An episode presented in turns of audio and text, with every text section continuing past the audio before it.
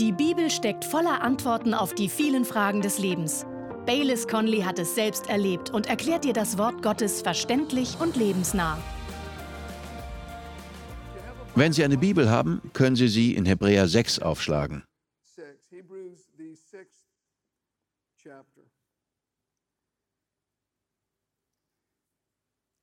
Vater, segne uns, wenn wir dein Wort hören. Lass es für uns real werden. Danke für deine Gnade, durch die wir nicht nur Hörer, sondern auch Täter sein können. Zur Ehre Jesu. Amen.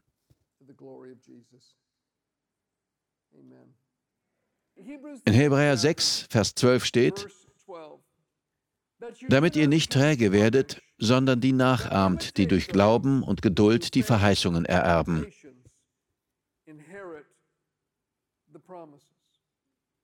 Und dann wird uns ein Beispiel für solche Menschen genannt. Ab Vers 13 heißt es, denn als Gott dem Abraham die Verheißungen gab, schwor er bei sich selbst, da er bei keinem Größeren schwören konnte, und sprach, wahrlich, ich will dich segnen und mehren. Und so wartete Abraham in Geduld und erlangte die Verheißung.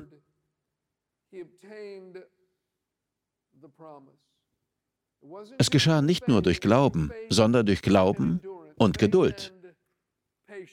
In Hebräer 10, ab Vers 35 heißt es, Darum werft euer Vertrauen nicht weg, welches eine große Belohnung hat.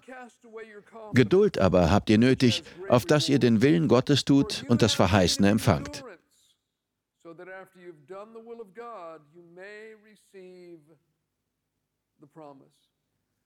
Das gilt für die Verheißung vom Wiederkommen Jesu, aber auch für jedes andere Versprechen Gottes.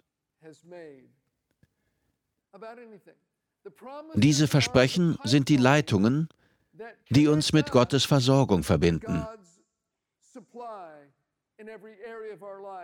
Ob geistlich, körperlich, emotional oder materiell. Und wenn es um ein Versprechen in Bezug auf eine konkrete Bitte geht, dann gibt es zuerst mehreres, das Sie tun können. Erstens, finden Sie die passende Verheißung.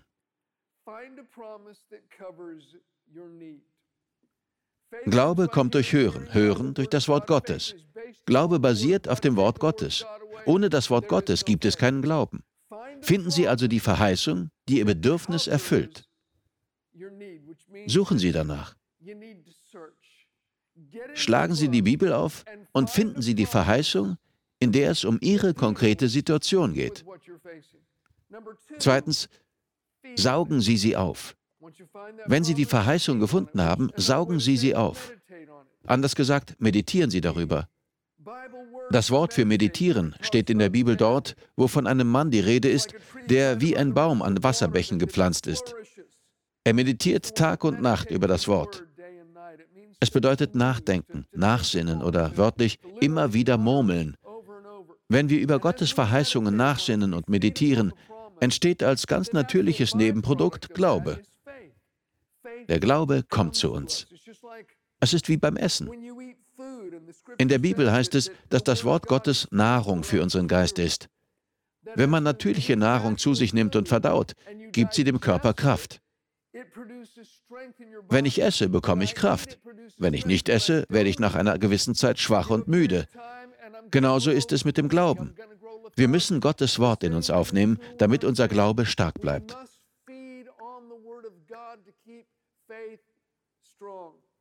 Und das bringt uns zum dritten Punkt. Finden, aufsaugen und daran glauben.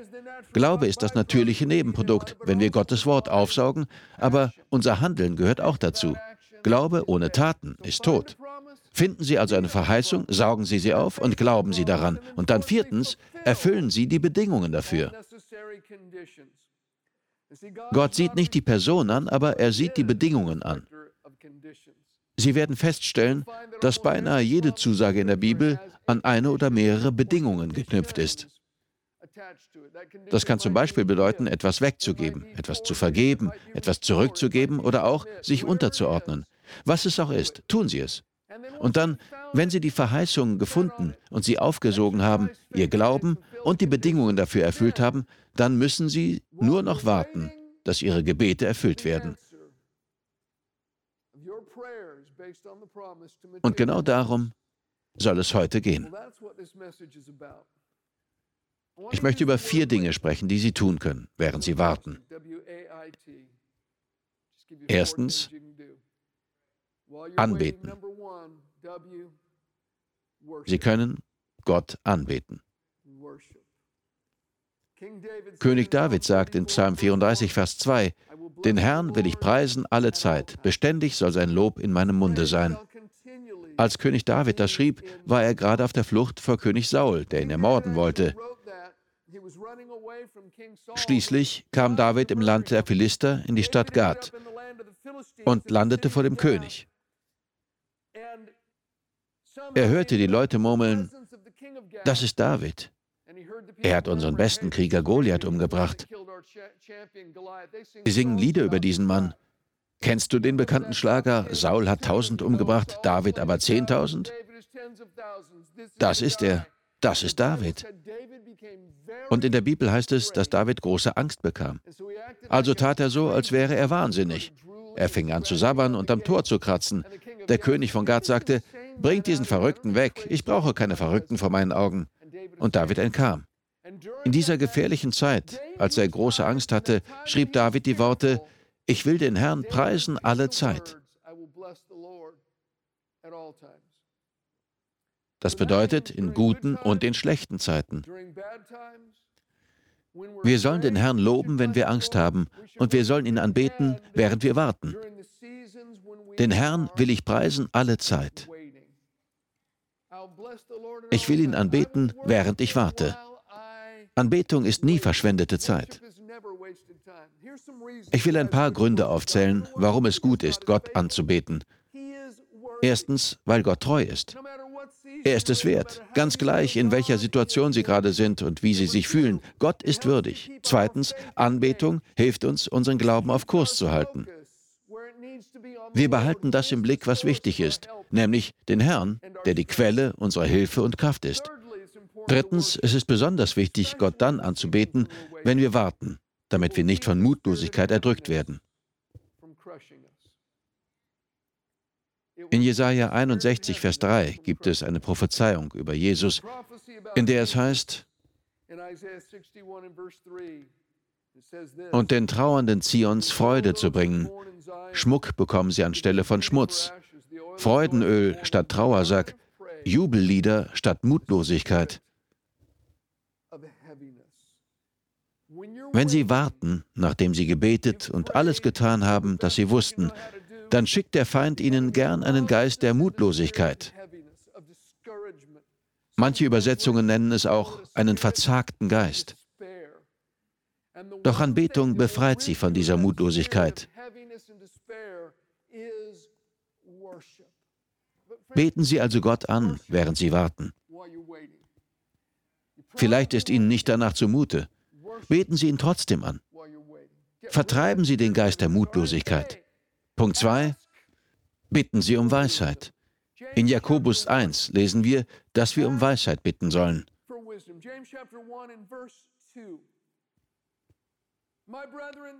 Meine Brüder und Schwestern, erachtet es für lauter Freude, wenn ihr in mancherlei Anfechtung fallt, und wisst, dass euer Glaube, wenn er bewährt ist, Geduld wirkt. Die Geduld aber soll zu einem vollkommenen Werk führen, damit ihr vollkommen und unversehrt seid und keinen Mangel habt.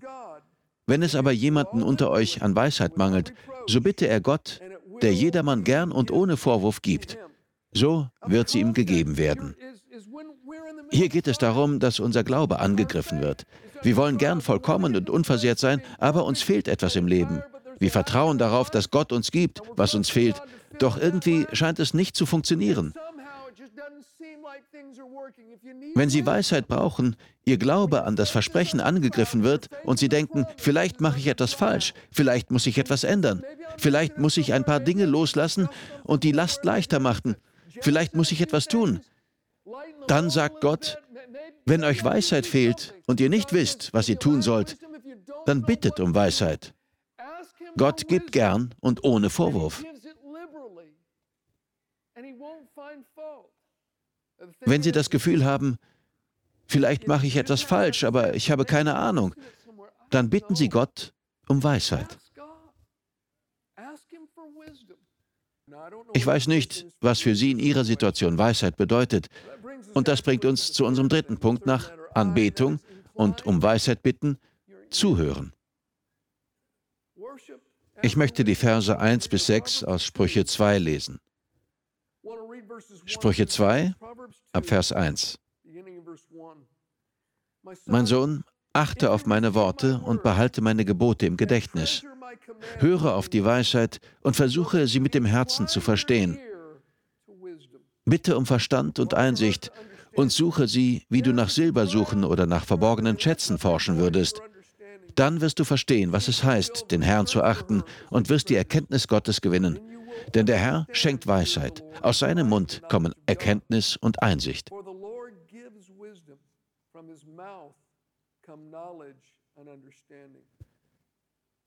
Gott schenkt Weisheit. Aber unsere Aufgabe ist es, ihm zuzuhören. Wenn man jemanden etwas fragt, muss man sich auch die Zeit nehmen, ihm zuzuhören.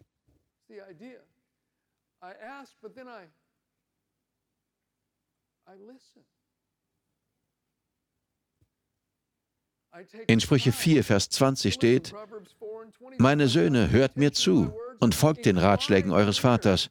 Beachtet meine Worte, damit ihr klug werdet.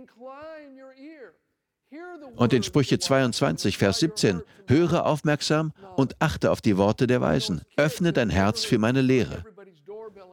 Als Kinder klingelten wir oft bei unseren Nachbarn, dann rannten wir weg und versteckten uns. Wir fanden das lustig. Die Leute kamen an die Tür, aber niemand war da. Wir warteten eine Weile, dann gingen wir hin, klingelten wieder und rannten weg. Ich glaube, dass viele das so mit Gott machen. Sie beten und laufen dann weg. Werden Sie still, nachdem Sie Gott um Weisheit gebetet haben. Nehmen Sie sich Zeit zum Hören. Er hat versprochen, uns Weisheit zu schenken. Aber manche kommen gar nicht genug zur Ruhe dafür.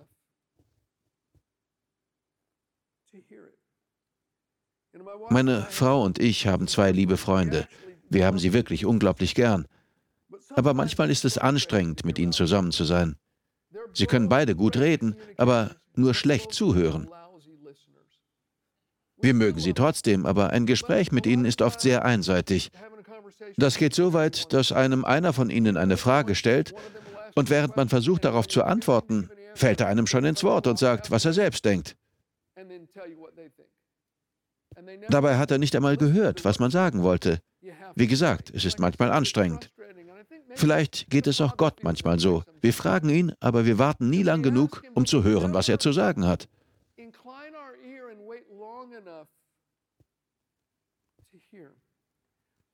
Vielleicht sagt jetzt jemand, aber was ist, wenn ich frage und wirklich lausche, aber einfach nichts höre? Solange Sie Frieden haben, würde ich sagen, gehen Sie weiter in die Richtung, in der Sie unterwegs sind. Machen Sie sich nicht zu viele Gedanken. Wenn Gott mit Ihnen reden will, kann er das. Er kann Ihnen seine Stimme zeigen, wenn Sie zur Ruhe kommen und sich Zeit nehmen, um zuzuhören. Wenn Sie nichts hören, gehen Sie einfach so weiter wie bisher.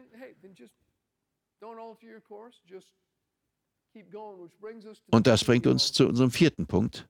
Bleiben Sie stehen.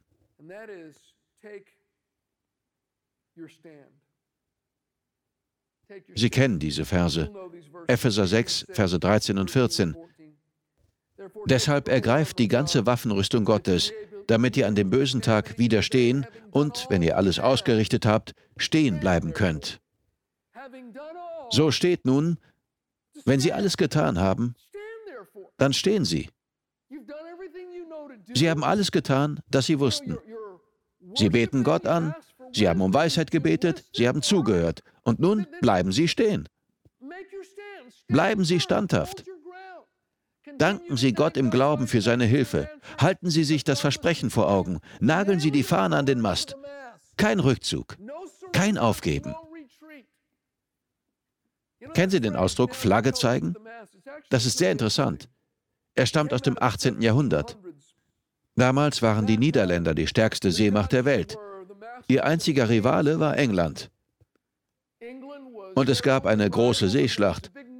Auf einem Kriegsschiff hing die Fahne hoch oben am Mast. Und wenn man kapitulierte und aufgab, ließ man die Fahne herunter.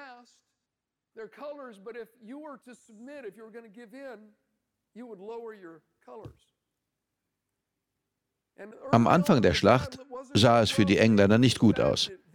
Das Schiff des Admirals wurde von einer Kanonenkugel direkt am Mast getroffen. Ein Teil des Mastes brach ab und die Fahne fiel herunter. Dadurch geriet die ganze englische Marine in Verwirrung. Sie schauten hinüber und die Fahne war nicht mehr gehisst. Sie dachten, hat unser Admiral kapituliert? Hat er aufgegeben? Haben wir verloren? Die Niederländer setzten ihnen weiter zu.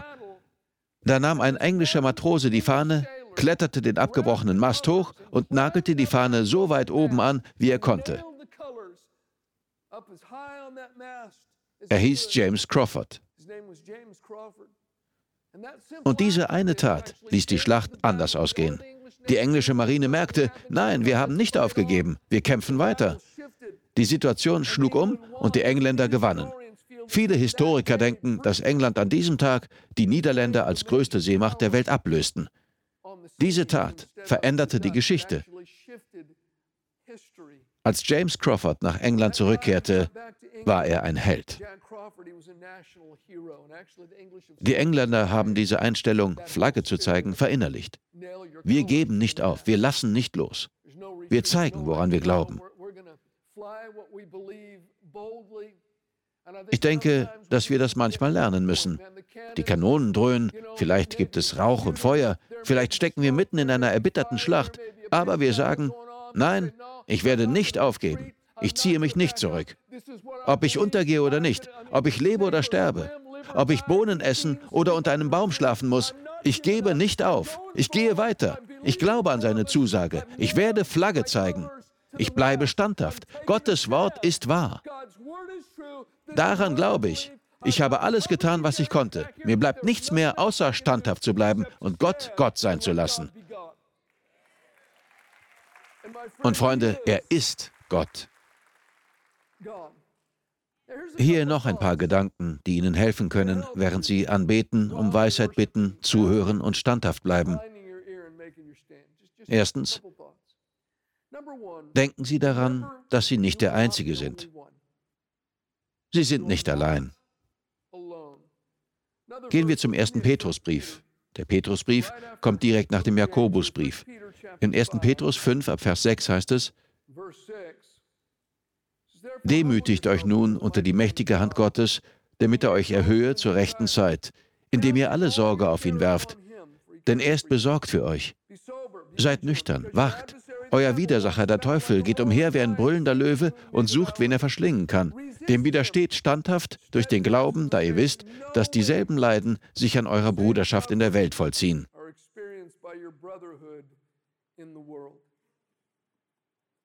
Während wir darauf warten, dass Gott uns aus Schwierigkeiten oder einem Problem befreit und uns auf eine neue Stufe des Lebens stellt, während wir diesen Kampf gegen den Feind unserer Seele kämpfen, widerstehen wir dem Teufel. Er sagt, dass wir das tun müssen. Aber Sie müssen noch etwas wissen. Sie müssen wissen, dass Ihre Geschwister in der Welt das Gleiche erleben. Sie sind nicht der Einzige, der leidet. Sie sind nicht der Einzige, der kämpfen muss. Sie sind nicht der Einzige, der diese einsame Straße entlang gegangen ist, auf der Sie gerade unterwegs sind. Sie sind nicht der Einzige. Sie sind nicht allein. Das zu wissen, ist ein Trost. Ich habe einen Freund, den ich seit wohl etwa 30 Jahren kenne. Durch die Gnade Gottes wurde seine große und einflussreiche Kirche auf einmal überall bekannt. Es war, als hätte man auf einen Knopf gedrückt. Auf einmal stieg ihr Einflussbereich exponentiell an. Jeder redete über diese Kirche. Und wenn man die Leute reden hörte, klang es, als sei sie das Paradies und die perfekte Kirche. Wenn wir nur dort leben würden, dann könnten wir dorthin gehen. Auch bei uns lief es gut. Wir kamen voran, der Heilige Geist floss, aber ich hatte Schwierigkeiten mit ein paar Mitarbeitern und wir hatten hier und dort einige Probleme. Und ich bekam ständig zu hören, wenn wir nur in diese Kirche gehen könnten, dort ist es wie im Paradies. Dort wirkt Gott. Es ist einfach großartig. Schön und gut, aber das half mir nicht gerade.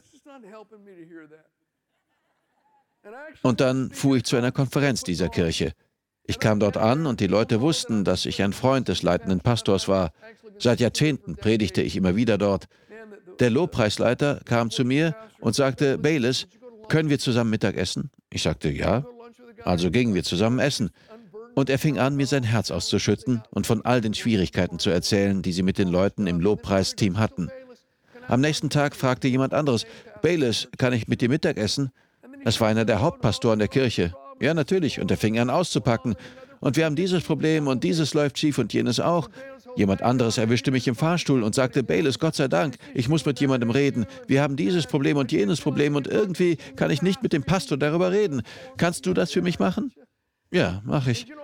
Auf der Konferenz gab es viele gute Predigten, aber das Seltsame ist, und ich glaube nicht, dass das falsch ist, mich ermutigte am allermeisten, dass auch sie ihre Probleme hatten.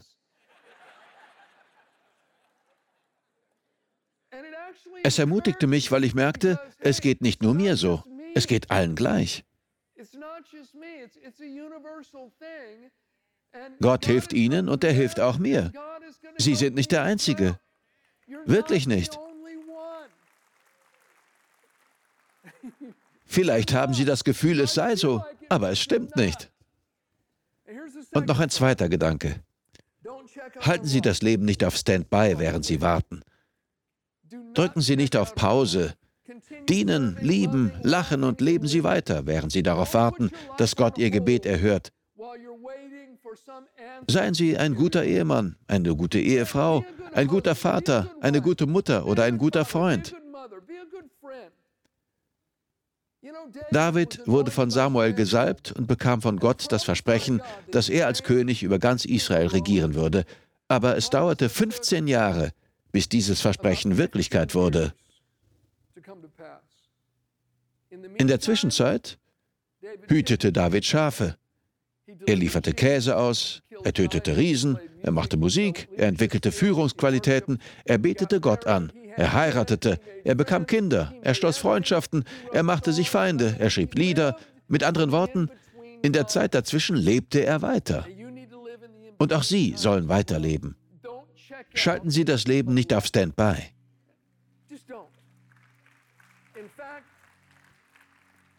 Wenn Sie es durchleben und der Kampf am stärksten ist, werden Sie vielleicht überrascht, wie Gott Sie gebraucht, um andere zu ermutigen. Sie denken vielleicht, ich bin doch der, der Hilfe braucht. Ich bin der, der ermutigt werden muss. Hören Sie, Gott wird Sie gerade dann gebrauchen, um andere zu stärken, wenn Sie selbst am meisten kämpfen. Sie sind nicht der Einzige. Und drücken Sie nicht auf Pause. Leben Sie weiter, während Sie warten. Bitte stehen Sie alle auf.